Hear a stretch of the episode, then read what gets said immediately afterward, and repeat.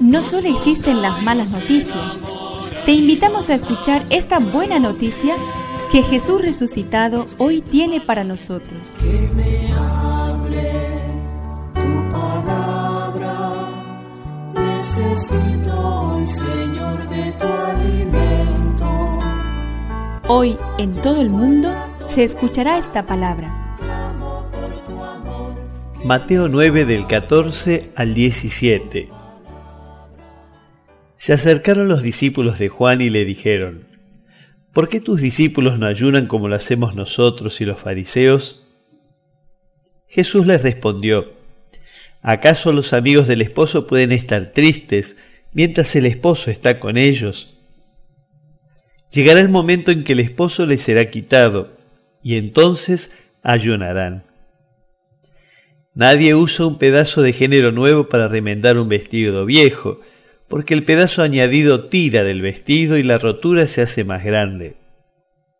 Tampoco se pone vino nuevo en odres viejos, porque los odres revientan, el vino se derrama y los odres se pierden. No, el vino nuevo se pone en odres nuevos y así ambos se conservan.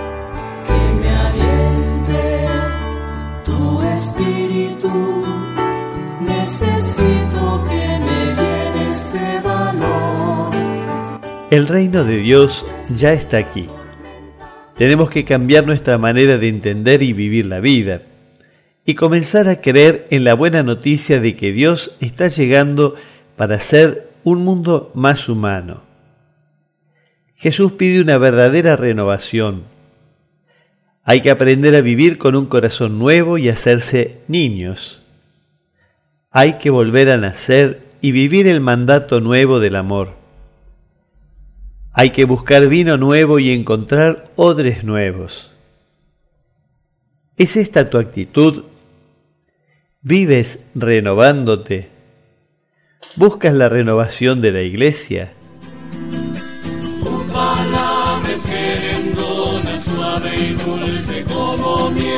Es una contribución de la parroquia catedral para este año misionero diocesano.